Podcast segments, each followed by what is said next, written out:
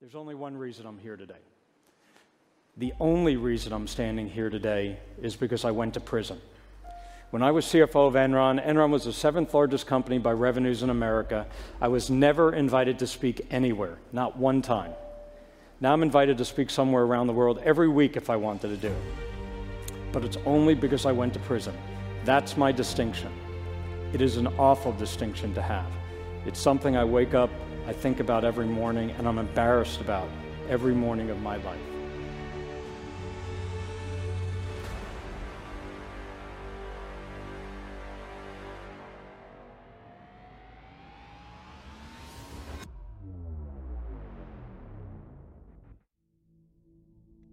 No início dos anos 2000, a Enron, uma empresa dos Estados Unidos, uma empresa norte-americana no setor de energias, ela era considerada uma das mais bem-sucedidas empresas do setor, bem-sucedidas e inovadoras. Ela foi fundada em 1985 e rapidamente ela se tornou líder global no setor de energia elétrica e gás natural, com uma presença em mais de 40 países e um valor de mercado de mais de 60 bilhões de dólares. A empresa também era conhecida pela cultura inovadora e por incentivar a criatividade e o pensamento fora da caixa entre os seus funcionários. No entanto, tudo isso mudou em 2001, quando um escândalo contábil veio à tona e abalou a reputação da empresa para sempre. Em 2001, a empresa foi acusada de fraude contábil, pois se descobriu que os executivos haviam ocultado perdas e inflado os lucros da empresa de forma artificial para causar uma boa impressão de que a empresa ela estava bem mais saudável do que de fato ela estava, e isso foi feito através de uma série de táticas complexas e ilegais, não preciso nem falar, como o uso de empresas fictícias e ocultação de dívidas em off-balance sheets. São as demonstrações contábeis que não aparecem no balanço patrimonial. Essas práticas, elas permitiram que a Enron continuasse a ser vista como uma empresa bem-sucedida pelos investidores e pelo público em geral, mesmo quando na verdade a empresa estava enfrentando sérias dificuldades financeiras. No entanto, a fraude foi finalmente descoberta em 2001, levando a uma série de investigações e processos judiciais que culminaram na queda da empresa e na condenação de vários dos seus executivos. As consequências do escândalo contábil da Enron foram devastadoras. Em primeiro lugar, a empresa declarou falência em 2002, um caminho que é praticamente óbvio que ia acontecer, o que resultou em milhares de pessoas perdendo seus empregos e muitos investidores ficando sem dinheiro. A queda da Enron também teve um impacto significativo no mercado de ações e na confiança dos investidores, já que a empresa era considerada um ícone do setor de energia elétrica e gás natural.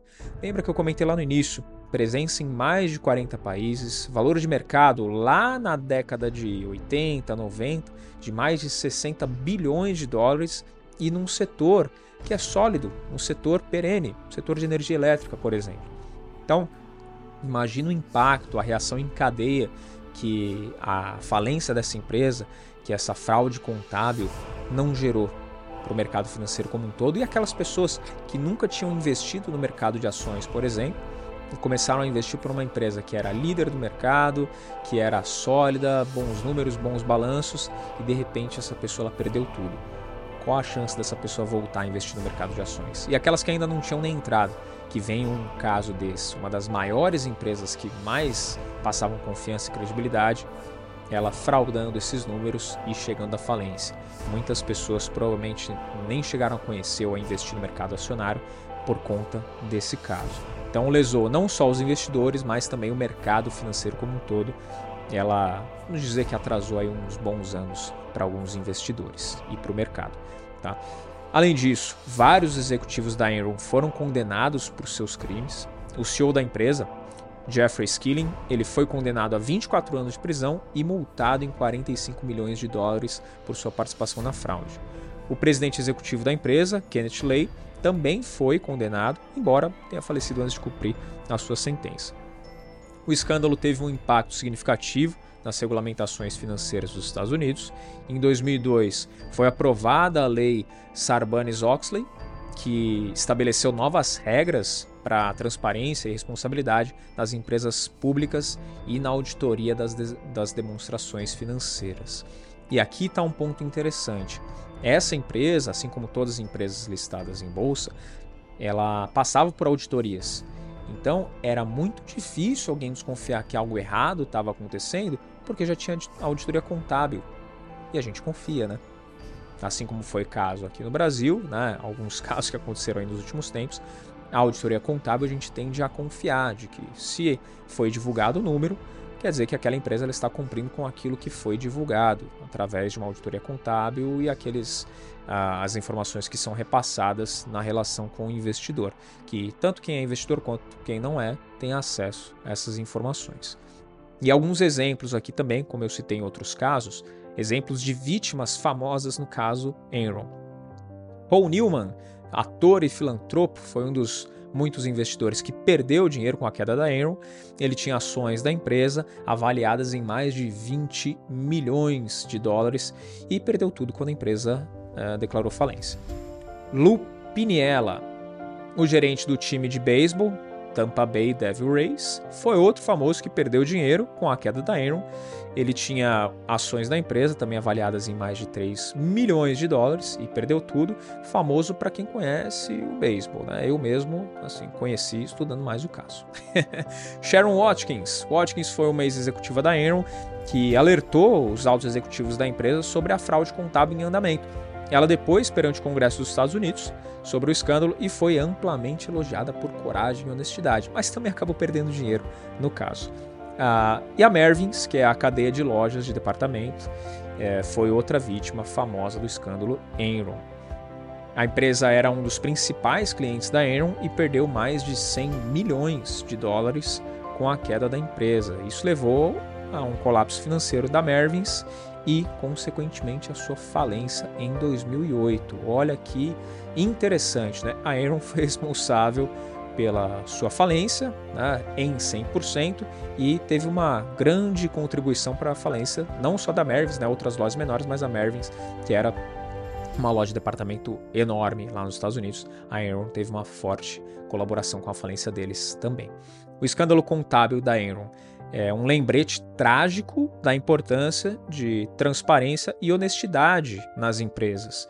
A fraude que foi uh, orquestrada ali pela Enron, ela teve consequências devastadoras para a empresa, para os seus funcionários, para os investidores e ainda o impacto duradouro no mercado de ações, na confiança dos investidores no futuro. Os investidores futuros, pessoas que talvez começassem a investir no mercado de ações, também tiveram a sua confiança abalada ali para dar esse primeiro passo, como eu comentei.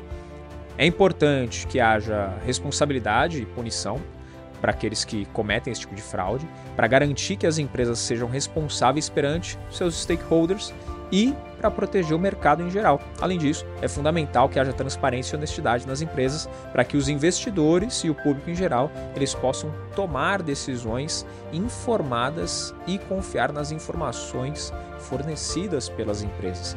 Então, esse caso da Enron fez várias leis, várias uh, questões lá nos Estados Unidos em relação ao mercado acionário mudarem.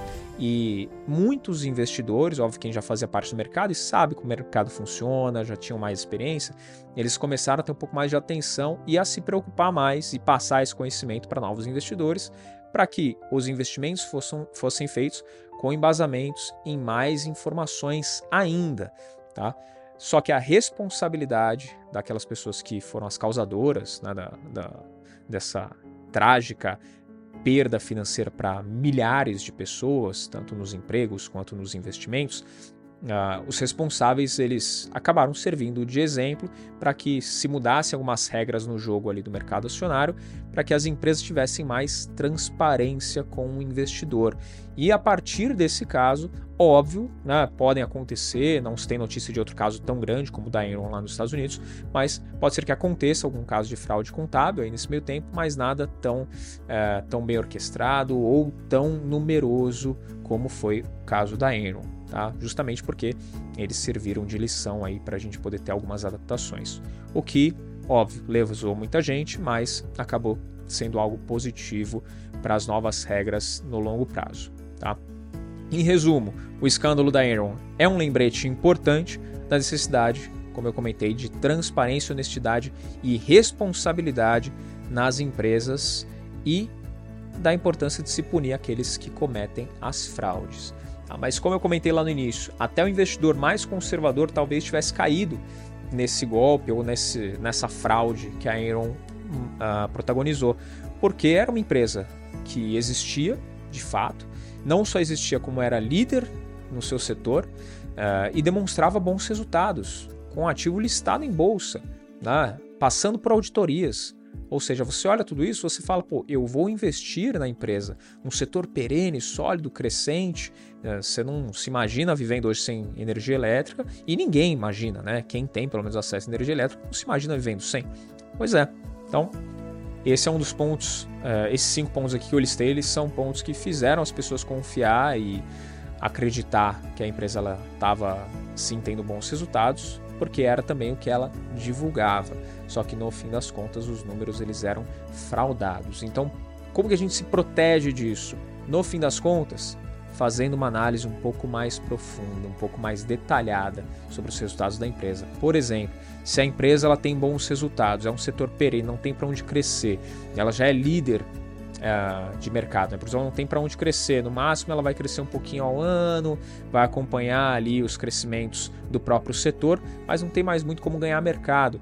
Pô, se essa empresa ela tem esse retorno, tem bons retornos, bons lucros, e ela não está reinvestindo e nem distribuindo dividendos, dividendos sejam bons, tem alguma coisa errada nessa empresa, não é mesmo? Porque o que ela está fazendo com esse dinheiro que supostamente estaria sobrando?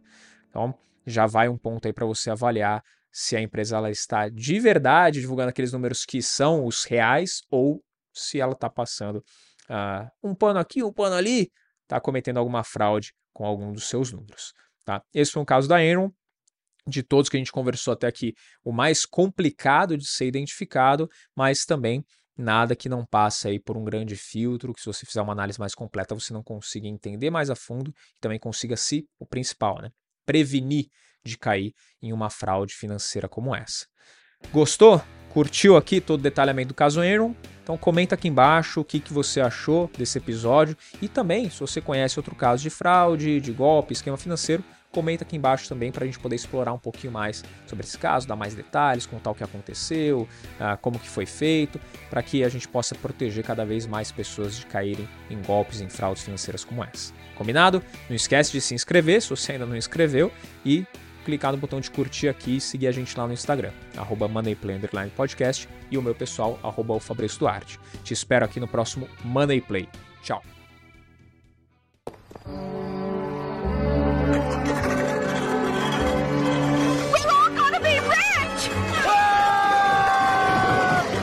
Women!